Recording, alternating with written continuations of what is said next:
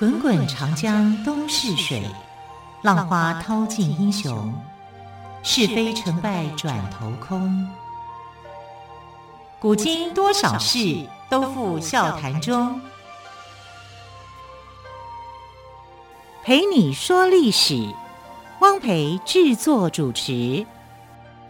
欢迎朋友们收听今天的《陪你说历史》节目，我是汪培。同样再次为朋友们邀请到历史专栏作家于远炫老师，老师好。主持人好，听众朋友大家好。老师，转眼间我们就来到了宝瓶座哦，好多朋友们都很喜欢听希腊神话关于星座的故事，所以我们来聊聊关于宝瓶座，也就是水瓶座的故事，好吗？宝瓶座的故事我们好像很少提到哈，很少，对对对对。那呃，正好今天可以来。聊一聊，提一提啊，就是说宝瓶座到底怎么来的？老师，我先打个岔，到底是宝瓶座还是水瓶座？都可以，都可以哦，都可以啊，因为它就是一个瓶子，是、呃、花瓶这样。其实它不是花瓶，它是倒酒的酒瓶哦，酒瓶。对对对，嗯、然后这酒瓶所倒下来这样。那一般多半来讲都称它是叫做宝瓶座比较多，嗯、水瓶也有，对，都有。那如果你要用英文来讲，叫 Aquarius。嗯哼，哎。一个运动场外的名词，对对对啊、我们就不要帮他打广告了。不，就是因为有很多的希腊神话的人的名字哈，嗯、神的名字都常被拿来当做是品牌，品牌对，啊，就这是要说明的。对对对，那这个也是这样子。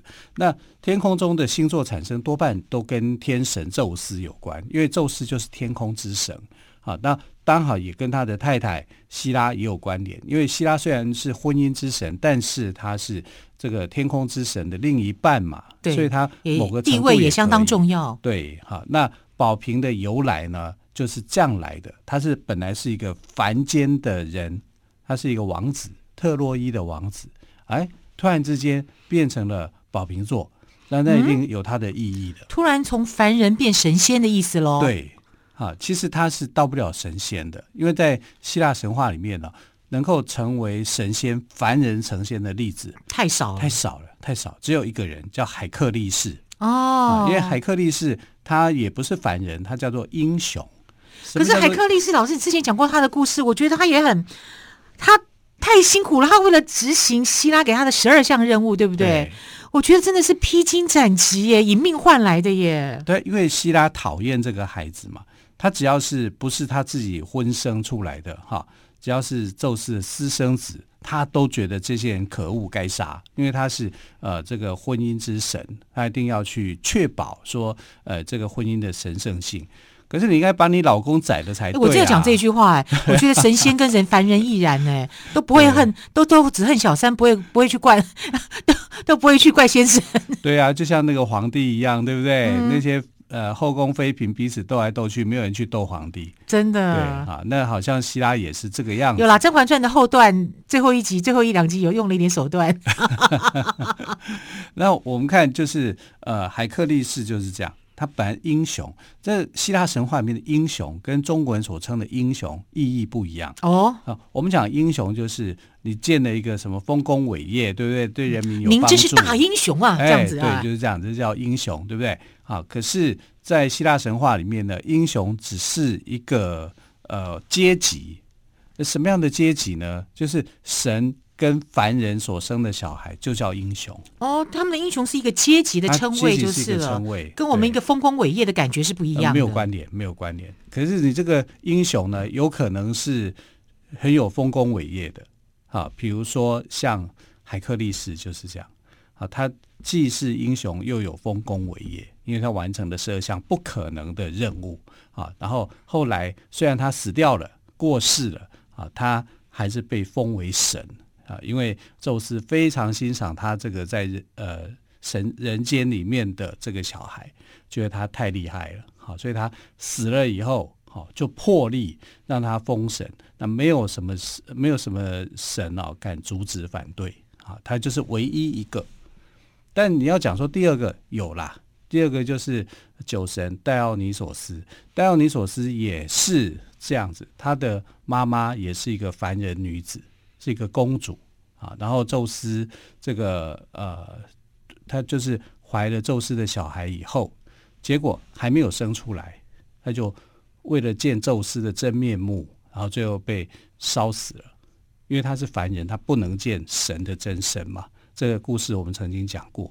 然后，因为他可是他的时候，他只是一个连胎儿都不是，可能只有一点点的 DNA 哈，所以宙斯是取了他的这个身上的某一个部分，然后藏在大腿里。所以呢，他很奇很他很特殊啊，他跟雅典娜一样，雅典娜是从头部生出来的啊，然后这个呃酒神呢是从大腿生出来的。啊，所以很特别的，很特别的孩子。那这个特别的孩子为什么能够称为神？因为他就是神抚养的，然后他的那一段已经过去了，哈，就是有点像重生的意思。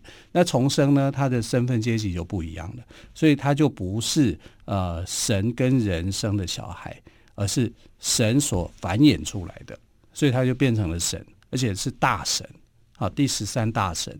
那有有的一个有一些神话里面会把灶神哦，这个位置哦，我们知道灶神是一个女神，海海蒂亚斯。灶神，对对对，不是台湾的，不是不是我们中国民间信仰的灶神吗？是西洋也有灶神啊，有，而且还是老大。哇，对，这厨房多重要，对，很重要啊。灶神在希腊的那个民间祭祀活动里面是最先出场的。哦，因为大家都是很尊敬这个。我一直以为灶神只有东方才有，不是，她是一个女神，是，而且她其实就是老大大姐。好，那那个宙斯看到他叫一声大姐，这样。连宙斯看到他都要礼让礼遇三分，就对了。对，然后他比较低调，所以他在神话里面啊，几乎是出现名字而已，没有什么事迹啊。所以后来的人就把这个想说，那既然灶神这么好像事迹不多，那干脆就把戴奥尼索斯啊当做是第十二大神。那其实戴奥尼索斯是第十三大神，也就是那个板凳了。那打篮球不是有五个板凳球员？对，板他是板凳大神，是，他也没有什么什么祭祀的地方这样。那我们来讲哦，就为什么要先这样子讲？就是大家先去了解说，哎，希腊神话到底是怎么一回事？他有些想法是跟我们不一样的，尤其他在那个同性之爱跟异性之爱之间的关系哦，也是不一样的。好，因为希腊人哦，呃，对这个同性跟异性，就是他会喜欢。啊，就不管是男生也好，或者是女生也好，他都会有这种爱恋之情。可是这种爱恋之情跟跟女生之间就是会有那样的一个事实的存在，跟男生可能就不是，就是精神上的一种存在。好，所以有点特殊，有点不太一样。所以很多人把希腊神话都认为说，哎呀，这个你看就乱七八糟乱伦。呃，其实他们并不是这样子想的，就原来的源头部分，他们也没有这样子想啊。那为什么要特别去讲宝瓶座？因为宝瓶座他本来就是一个希腊的王子，呃，那个特洛伊的王子。那因为他长得怎么样？太俊美了。对，他是俊美哦，美丽哦，他还不是英俊，他是美丽。那一个男孩子长得像美丽，你会觉得他像什么？就是女生嘛，他就是很女生样的一个男生。就我们现在来讲，就是花美男型的啦。对。然后你说神在天上看，他会看得懂这个人的性别吗？他那时候看的、嗯、看不懂，他可能以为哇，绝世容颜的美女，对，对不对？宙斯就是这样想的，所以有很多人就把在把宙斯就讲的很很说你是花心，你连一个男生你也喜欢，其实他不是，我只觉得他该配眼镜了。对他，他是觉得她是女生，对，所以就想说这么漂亮的一个女生。特洛伊的王子，对，那这个王子当然加尼莫德，对对对，哎，你把我说出来 啊！特洛伊的国王他就很喜欢这个儿子，因为儿子长得很美啊，就把他当女生那边在养，大概是这样子啊，所以他也就有他的这样的一个美色，所以附近所有人都知道这个王子好美丽哦，啊，美丽的王子啊，然后很多人都把他当成是女生啊，不像是一个男生。啊，那其实在这个希腊神话里面，我们讲阿基里斯也是这样。阿基里斯他也是长得像女生，所以就混作女人堆里面啊，在那边养大的。我真的没有办法把阿基里斯跟长得俊美这联想在一起，因为我们讲讲阿基里斯腱，就感觉是一个 那个英勇的形象的感觉。对，但他很英勇啊，uh 他作战的时候，他只是长得很俊美，对不对？他是长长，那就兰陵王型的嘛。对呀，对不对？对，希腊神话里面喜欢兰陵王哦，大概是这个样子，就是你可以想象成这样就对了哈。然后这个王子他自己也知道说自己是长得很美的好，所以他常常就在呃特洛伊的山上啊，特特洛伊的山上大概是一个风景很好的地方吧，所以很多的王子都喜欢在在那边玩呐、啊。后你看后来的帕里斯王子也是在那里玩呐、啊，啊，就是变成像是一个圣地一样。哈，然后这个加尼莫的王子呢，就在啊山边，哈，就跟很多的同伴一起玩，玩耍，这应该是很快乐的日子。当然呢，对啊。可是有一天呢，就天空飞来一只大老鹰，就是大老鹰一看到加尼莫的，就可以看到他，就下去就去抓他，就把加尼莫德抓走了，就把他抓走了。哎，很老鹰很大，嗯哼，啊，那可能加尼莫德那个时候其实也是一个青少年哈，所以他也也比较瘦弱，比较瘦弱，比较小啊，因为样子像女生嘛，啊，所以不是那种强壮型的，他就被大老鹰给抓走了，抓到天上去了。来不及喊救命啊！他大大家就被抓走了。他本来想说自己快死定了，就没想到呢，那个大老鹰化身一变，变成谁了？宙斯啊！所以大老鹰是宙斯化身的啊？对呀、啊，大老鹰其实就是宙斯的化身啊。所以天上有一个老鹰座啊，哦、那个也是宙斯的一个化身。那他习惯化身为大老鹰去抓他，就一发现哎。我怎么抓到一个女生？他抓了以后才发现她是女生。不，然后我把把我本来想要抓女生，我本来抓了以后才才知道是男生。对，然后发现说他怎么会是一个男生？那为什么把他还回去呢？那就抓了，抓就抓了，起手无回啊，抓就算了。对对对对。好，那么关于宙斯的一些想法哦，还有被误抓的这个加尼莫德后来又如何呢？我们先休息一下，再请岳轩老师告诉我们。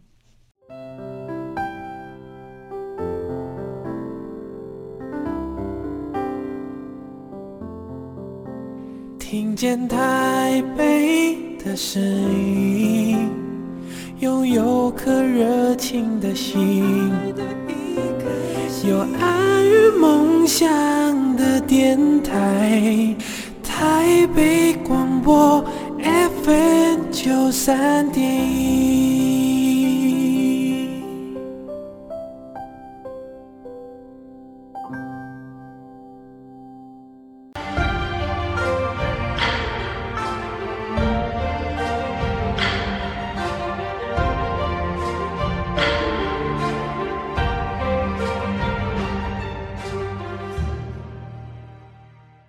你说历史节目，我是汪培。今天特别来宾于远轩老师跟我们要聊到宝瓶座，也就是我们常说的水瓶座哦。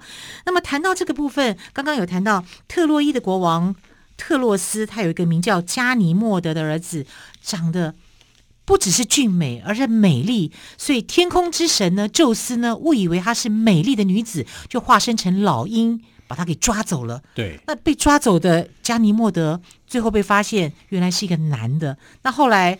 宙斯怎么处理呢？宙斯就想啊，反正我已经抓了你了，那总不能再还你吧？我觉得他就发发慈悲，把他还回还回人间嘛。因为他也喜欢男生啊。哎呀，然后这样想啊，我不还给你的原因是因为你长得太美丽了嘛。虽然你不是女生啊，不是真的女生，但是我也觉得你也美丽呀。啊，对希腊人的想法就是，只要是美丽的事物，他都很喜欢的。嗯、所以不管是男的或女的，人生就应该浪费在美好的事物上，就对了。这也太浪费了，对的，对啊，太不明是非了，不是太可怜了啦！加尼莫德突然就被抓走，我要说他父母亲一定担心死了，孩子去哪里了？对啊，所以国王就很着急啊，对不对？在想说我的儿子。跑到哪里去啊？会不会被山上的野狼给这个吞了？应该不会呀，因为有很多人去保护他的嘛，对不对？然后他也在这个这个山坡上面，山坡而已，还没有到真正的一个大的很荒远的地方嘛，又不到森林里面，好，所以他就一直在找这个孩子为什么不见？因为没有人看到嘛，没有他在被抓走的时候，没有人知道。那老鹰抓人的时候速度也很快，嗯，俯冲下来那很厉害的，是非常快的啊！我曾经看过那影集，就是这个老鹰俯冲去抓一个，哇，瞬间而已，有准吗？你不用那种高高倍的远近哈去放，你还真的不知道是老鹰被老鹰抓走。就曾经这样子，它的速度是够快的。那你这么快的一个情况之下，没有人没有人知道说他到底被抓到哪里去，跟或者根本不知道发生什么事情，他只好就是哦这个。呃，王子失踪嘛，就一定是国王非常的震惊嘛，整个国家就会当成是一件大事情在看呐、啊，所以他们就到处去找这个王子，可能到处去悬赏贴告示啊，怎么样之类的都可能发生，但就是找不到，找不到怎么办？每天就以泪洗脸啊，一定是这样嘛，当然啦，他的最喜爱的儿子嘛。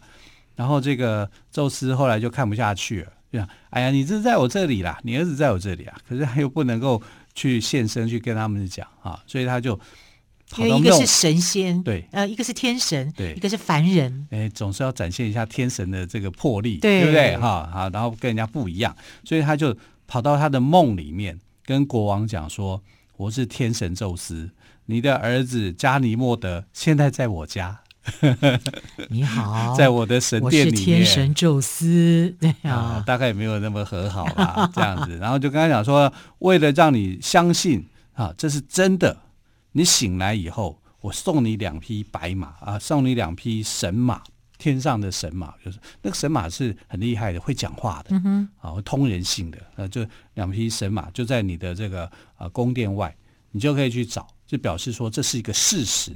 你的儿子真的在我这里，真的在我这里，而且他很平安。对，你不用再找了，而且他变成神了，多好的一件事情啊！反正就是安慰他嘛，就是讲一些蛮胡乱的话。那我我可以跟宙斯说，我不要神马，我要我的儿子。因为在做梦，他也没办法对话啊。对啊，就他醒来以后呢，就发现说，哎，外头真的有两匹神马，两匹神马。对，然后这两匹神马就归这个呃国王所有。其实到后来，这两匹神马跑到哪里去？你知道吗？啊，被海克力斯拿走了。哦，对，因为海克力斯那时候帮助特洛伊啊去打一个国家啊，他们的后任的国王又去说：“哎，那我们有两匹神马，这两匹神马我就送你当礼物。”这样，所以被海克力斯给拿走。呃，所以。国王就把这两匹神马送给海克力斯，感谢他的帮助。后来的国王，对，就后来的国王啊，对，后来的国王。那这一任的国王呢？啊，就是就两匹神马就是属于他的，嗯啊、当做像是一个交换一样。好，那那那到底宙斯要这个漂亮的男生做什么呢？加尼莫德他到底要他做什么呢？对啊，原本是要个女生嘛，对不对？就发现他是一个男生，那结果他要做什么呢？不知道啊。然后就不知道做什么，就是那你先窝着一下，先藏着。他他可能也在想办法，要帮他安插一个植物吧。对对对，就是就真的是这样子，而且不可以被天后看到。如果希拉看到的话，一定会发脾气啊！一收藏一个女生啊，就是男生，男生也不行啊，可能就是这样子，因为太美丽了也不行啊，所以就就就怕被这个希拉知道。后来他就跟希拉讲，就说这样子啊，我们的女儿啊，Hebe。啊，希碧啊，希碧对，希碧，她就不是要嫁给青春女神？对对对，因为海克力士后来被封成神嘛，封为大力神。哎、嗯，我我正想要化解你们两个人之间的恩仇啊，因为呃，希腊呃这个天后啊，跟海克力士有很结了很深的恩怨仇怨，对啊，仇怨啊，可能要到死都解不了。可是事情过了，他已经死了，然后把他复活了，让他变成神，我就把女儿嫁给他。所以海克力士的后来的老婆，在天上的老婆就是 Hebe。Hebe，哎，那叫希拉同意吗？希拉也只好同意啊，因为他变成神了啊，对，等于是他的能力是跟他一模一样的、嗯、啊，具有大神的这样的身份了啊，所以他是从英雄凡人啊变成神的唯一一个人啊，然后而且他娶的是天后希拉的女儿啊，青春女神。对，青春女神是非常漂亮的，又很骄傲的一个女神。啊，骄傲是我说的，她是非常漂亮。但是青春女神最早的时候做什么，你知道吗？就是当悲女。真的吗？婢女吗？类似的，我们说她叫女神，但她其实就是拿着水瓶去帮众神去倒酒，有点像服务生这样子。对，有点像服务生，因为她她她应该服务生的这个祖师爷。好，在如果对这个希腊西方来说，众神来讲，众神来讲啊，就是每次有宴客的时候，有宴会的时候啊，Hebe 就会出现，然后就那奇怪了，希拉跟宙斯怎么舍得让女儿来做这个事情呢？他觉得这个是荣耀啊，啊，为众神服务这样服务啊，对，观念不同了。可是对 希 Hebe 来讲，我才不要做这个事情嘞！人家每个神都有每个神的职责，那我的职责是帮众神去倒水，就讲起来。多拉，好像怪怪的哦，对不对？哈，就是好像觉得自己心不甘情不愿这样子，所以他有一次就这样心不甘情不愿，然后跌倒滑一跤，然后那个可能是故意的哈，然后那个宙斯就想说：“你这么不敬业，我把你换掉。”我觉得这是其实是宙斯的诡计，对啊，就是把他给换掉，把他给换掉，可以换谁来当？哎呀，我不是有一个偷藏很久的。对，哎，对对，加尼莫德就叫加尼莫德来到，然后加尼莫德就好像接的，好像无缝接轨的感觉哦。对对对对对，然后就讲说，Hebe 呀 Hebe，你看你这样的行为啊，就是你没有服务好，你失职，你失职，那你就不要做这件事情，你不要做这件事情。可是我是你老爸，我又不能说，因为你做的不好，我把你换掉。我应该说，我想把你嫁掉，我把你嫁给海克力士。然后化解了这一段的这个人神之间的恩怨啊，因为希拉非常讨厌海克力士，可是已经死了，恩怨应该要结束了啊。后来这个呃天后希拉也因为这样啊，就结束了他跟海克力士的这一段的仇深气仇深似海的这种过往啊，因为他都把女儿愿意嫁给他了嘛啊，所以 Hebe 就从一个这个。本来她是拿着水瓶去倒水的女神，啊，后来这个任务被解除了，然后她还嫁给了大力神海克力士当太太，啊，所以就整个过程来讲好像很圆满。唯一的缺憾就是加尼莫德，加尼莫德他不是英雄，他只是一个凡人。那凡人竟然被抓到天上，然后竟然又成为了倒水的神。其实有问过他愿意吗？他愿意只做做倒水的工作吗？他应该是不愿意吧？对，叫来倒水。对啊，你有问过他吗？所以你看天上的宝瓶座那个哀怨的倒水的人，就是心不甘情不愿在倒水。哎，我跟你讲，那个流出来的不是水啊，是眼泪呀！啊，是眼泪啊！对呀，你看以每天以泪洗脸啊。我在克洛伊里面当王子，当的好好的，就被你变成一只大老鹰，把我抓到天上去，对不对？还一开始还把我藏起来，对，一副见不得人的样子，哦，见不得神的样子哦。后来又叫我出来为众神倒水，对呀、啊，倒着我的眼泪。是。哦，这个故事真的是，这个眼泪是我的形容了，对啊，就是他的心不甘情不愿了。但你说他变成了一个 waiter 以后呢，他该怎么做？他就是要去做他的该做的事情，分内之事。所以你知道吗？在西方里面的这些这个餐饮业、服务业，还真的是把加尼莫德当做是他们的祖师爷。在餐饮业啊，对对对，哇，餐他就有点像餐饮业的祖师爷一样，哇，加尼莫德。就是有这样的一个经历嘛，因为他是服务众神的，那服务众神，你就是要取悦众神啊，嗯、那众神是很很难取悦的，每个人又有那种，对，就是 A 喜欢你，B 就不见得喜欢你，对，服务生就是这样子啊，但是他其实做的很好，嗯，好，就是让众神也觉得说，哎，这个漂亮的男生服务的还不错哦。比那个青春女神还好哦，而且比她还漂亮哦！哇，对，这个际遇真的是太令人难以想象了哦。好，更多关于宝瓶座的故事，我们就期待明天岳远轩老师来告诉我们喽。感谢朋友们今天的收听，我们就明天再会，拜拜。